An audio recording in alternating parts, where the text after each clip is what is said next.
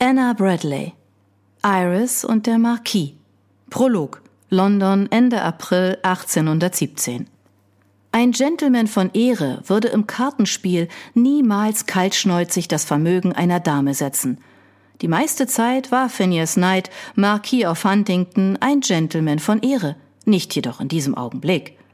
Wie schmachvoll Huntington, Lord Derrick, der immer ein Gentleman war, saß neben Finn am Spieltisch und verzog angewidert die Lippen. Schmachvoll und deiner nicht würdig. Finn ging nicht darauf ein. Gott wusste, die ganze Sache war peinlich genug. Es sei denn natürlich, er gewönne.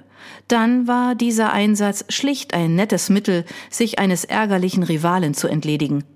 Nett und schnell dazu. Man deckte eine Karte auf und die Sache wäre entschieden. Diese Effizienz gefiel Finn.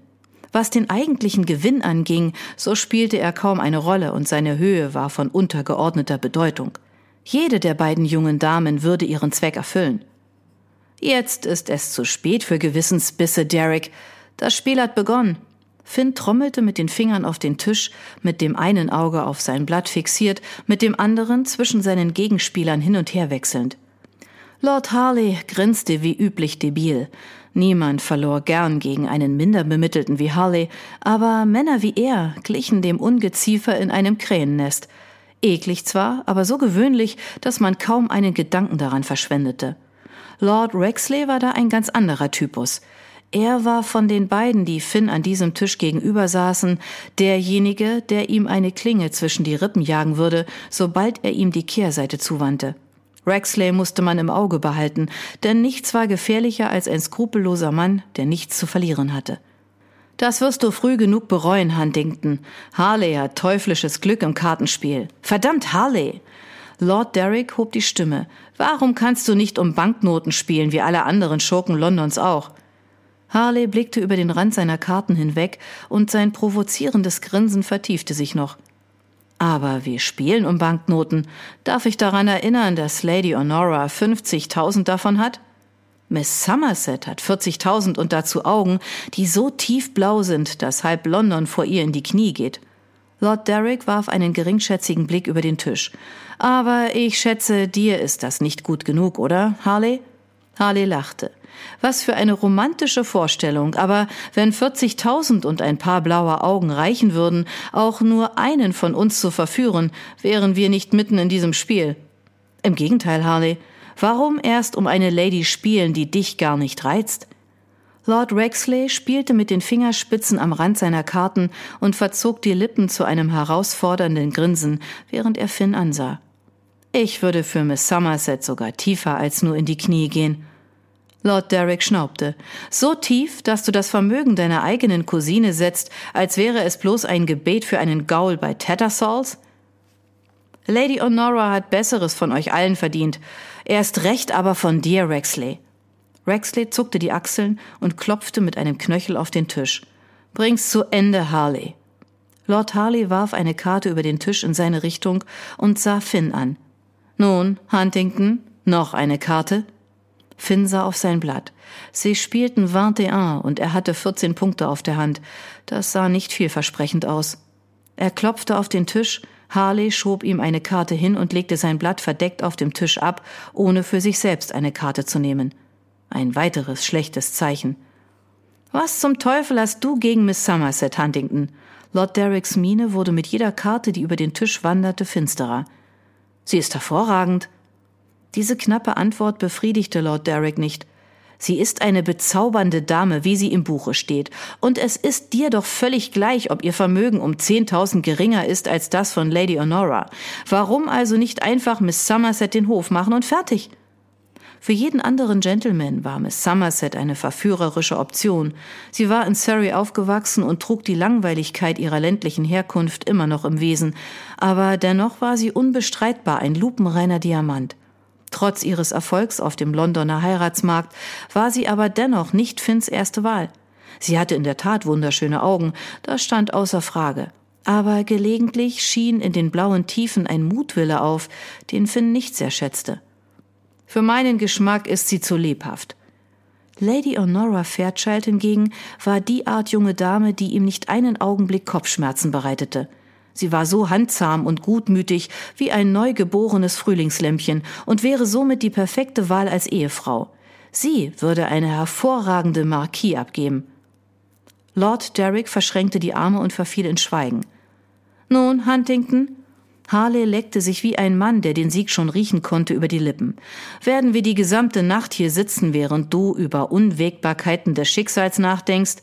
Sieh dir deine verfluchte Karte an. Finn hob eine Ecke der Karte an. Eine Fünf. Er deckte sie auf und breitete all seine Karten auf der Mitte des Tisches aus. Neunzehn. Nicht der Hauch einer Emotion glitt über Rexleys Antlitz, aber Finn erkannte sogleich, dass sein Blatt das von Harley nicht schlagen würde. Ein Mann mit dem schwächeren Blatt würde nicht mit solcher Genugtuung grinsen. Harley warf seine Karten hin. Zwanzig. Pech, Huntington. Finn starrte finster auf Harleys Karten, die vor ihm auf dem Tisch ausgebreitet lagen. Nun, damit war die Sache erledigt. Harley würde sich Lady Honora schnappen und sogleich damit anfangen, ihr Vermögen auf den Kopf zu schlagen. Nun, Rexley? Lord Harley konnte seine Freude kaum verhehlen. Wird Huntington bis zur nächsten Saison Junggeselle bleiben oder nicht? Lord Rexley ließ einen gleichgültigen Blick von Harley zu Finn gleiten, dann warf er seine Karten ebenfalls auf den Stapel. 22. Verfluchte Schande, Rexley! Harley wirkte eher amüsiert als mitfühlend. Eine Schande, womöglich sogar ruinös. Der jetzige Lord Rexley hatte, wie alle Lord Rexleys vor ihm, eine unangenehme Schwäche für das Glücksspiel, und sein Vermögen hatte seine letzte Pechsträhne nicht überlebt. Natürlich war ihm sein Titel geblieben, aber außer seinem attraktiven Gesicht und seinem charmanten Auftreten sprach nicht viel für ihn. Er hatte mit Miss Somerset zunächst einmal einen hohen Einsatz gewagt. Wenn er sich Hoffnungen auf sie machte, musste sie ihn ermutigt haben. Das sprach nicht gerade von einem guten Urteilsvermögen ihrerseits, besonders da Rexley die Gefühle nicht zu erwidern schien. Sollte ihn sein Verlust betrüben, so verrieten seine Züge nichts davon. Er zuckte lediglich mit den Schultern und schob seinen Stuhl vom Spieltisch zurück. Es gibt noch andere Erbinnen, aber du blickst so finster drein, Huntington, gar nicht wie ein Mann, der sich soeben eine Aussicht auf 40.000 und Londons meist gefeierte blauäugige Schönheit gesichert hat. Sag mir nicht, du bist in meine Base verliebt. Verliebt in Lady Honora? Wohl kaum. Wäre er in sie verliebt, würde er sie niemals heiraten. Ein Mann wollte nicht wegen einer Frau den Kopf verlieren, aber schon gleich gar nicht wegen der eigenen Ehefrau. Das würde die Dinge nur verkomplizieren. Und Finn schätzte keine Komplikationen. Liebe hat doch nichts mit der Ehe zu tun. Nun, wo liegt dann das Problem? Harley sammelte die Karten ein und schob sie in seine Manteltasche. Man könnte annehmen, du bist gezwungen, eine Dame mit leeren Taschen und dem Antlitz eines Schafs zu heiraten. Wenn du Miss Somerset nicht anziehen findest, überlass sie Rexley. Er scheint begierig darauf zu sein, sie zu besitzen. Finn lehnte sich in seinem Stuhl zurück und betrachtete Rexleys Gesicht. Ein Spiel oder eine Wette zu verlieren, brachte Rexleys Rachsucht zutage, und die hatte er vor Finn noch nie so gut verbergen können wie vor dem Rest Londons. Ist das so, Rexley? Ich denke nur, dass es schade ist, wenn eine so bezaubernde Dame an einen Mann verschwendet wird, der sie nicht angemessen schätzt. Aber vielleicht willst du noch ein Spiel um sie wagen, Huntington. Da Finn bereits einmal um Miss Somerset gespielt hatte, hatte er keinen Anlass, sich von Rexleys distinktlosem Vorschlag vor den Kopf gestoßen zu fühlen, doch irritiert presste er die Lippen zusammen. Noch einmal um sie spielen? Nun, Rexley, so spricht man nicht über meine zukünftige Verlobte. Rexley zuckte erneut die Schultern, dann schob er die Arme in seinen Mantel. Dann lass mich der erste Gratulant sein. Er nickte Harley und Lord Derrick zu. Ich wünsche den Gentlemen einen angenehmen Abend. Harley beobachtete ihn beim Hinausgehen, dann wandte er sich Finn zu. Ein Wort unter Freunden, Huntington. Rexley kann böse werden, wenn er hinter etwas her ist. Ungefähr wie ein Wegelagerer, der auf eine goldene Taschenuhr aus ist. Wenn er sich in den Kopf gesetzt hat, die bezaubernde Miss Somerset zu wollen, könnte er zu fragwürdigen Methoden greifen, um sie zu gewinnen.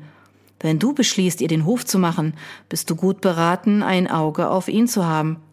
Finn hatte sich schon längst entschieden, ein Auge auf Rexley zu haben, aber er nickte einfach. Ich werde daran denken. Du wärst ein Narr, ihr nicht den Hof zu machen, musst du wissen. Es wird nicht unangenehm sein, sie im Bett zu haben. Harley grinste wie jemand, der über diese Frage gründlich nachgedacht hatte. Ich würde darauf wetten, dass sie Temperament hat. Lord Derrick, der während dieses Austausches geschwiegen hatte, schlug mit der Faust auf den Tisch. Nein, das werdet ihr nicht. Habt ihr beide euch für einen Abend nicht ausreichend entblödet? Keine verfluchten Wetten mehr.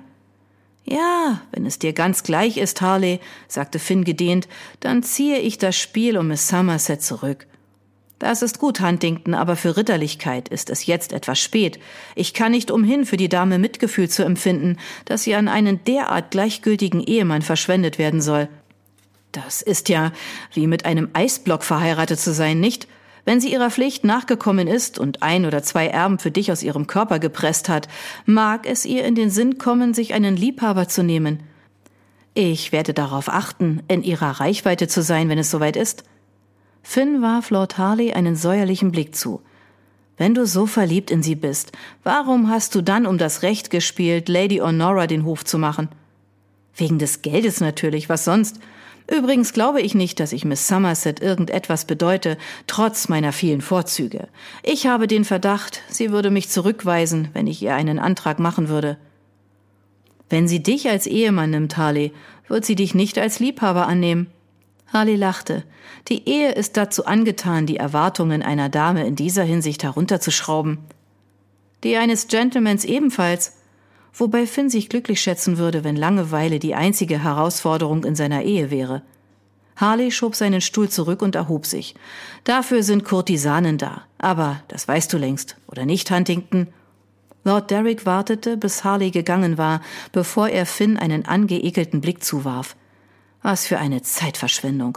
Du warst ein verdammter Narr, dich von Harley zu diesem Spiel verleiten zu lassen. Es wurde kein echter Schaden verursacht. Harley hatte recht. Wenn Finn Lady Honora nicht haben konnte, würde er sich eben mit Miss Somerset arrangieren. Sie wäre gut genug. Schließlich konnte man Mutwillen zähmen. Kein Schaden für dich, aber was, wenn Miss Somerset davon Wind bekommt? Es würde ihre Gefühle verletzen und sie könnte beschließen, deine Werbung zurückzuweisen. Was dann, Huntington? Sei nicht absurd, Derek. In ganz London gibt es keine Dame, die einen Marquis zurückweisen würde. Aber sie wird ohnehin nichts davon erfahren. Rexley und Harley können nichts sagen, ohne sich selbst zu belasten. Keiner von uns wird darüber reden. Lord Derek runzelte die Stirn, während Finn aufstand und seinen Mantel von der Stuhllehne hob. Jetzt, da die Frage deiner Gattin geklärt ist, geht es zu deiner Konkubine? Ich kann sie ebenso gut genießen, solange ich noch Gelegenheit dazu habe. Er würde die Affäre beenden, sobald er verlobt wäre. Schließlich war er der Marquis of Huntington, und trotz seiner gelegentlichen Abstürze in die Verruchtheit, die er von seiner Mutter geerbt hatte, war er ein Mann von Ehre, wie es sein Vater auch gewesen war. Aber noch war er nicht verlobt, und Lady Beaumont war nur eine kurze Kutschfahrt entfernt. Sie wartete auf ihn, und ihr üppiger Körper war warm und willig. Was Miss Somerset anging, er hätte ihr Lady Honora vorgezogen, aber Miss Somerset war fast ebenso gefügig wie ihre Rivalin, und ihr Großvater war ein Earl gewesen. Wenn die Abstammung erst einmal geklärt war, welchen Unterschied machte es da noch, welche Dame seine Marquis wurde? Wenn es um die Ehe ging, war eine Frau ebenso gut wie die andere.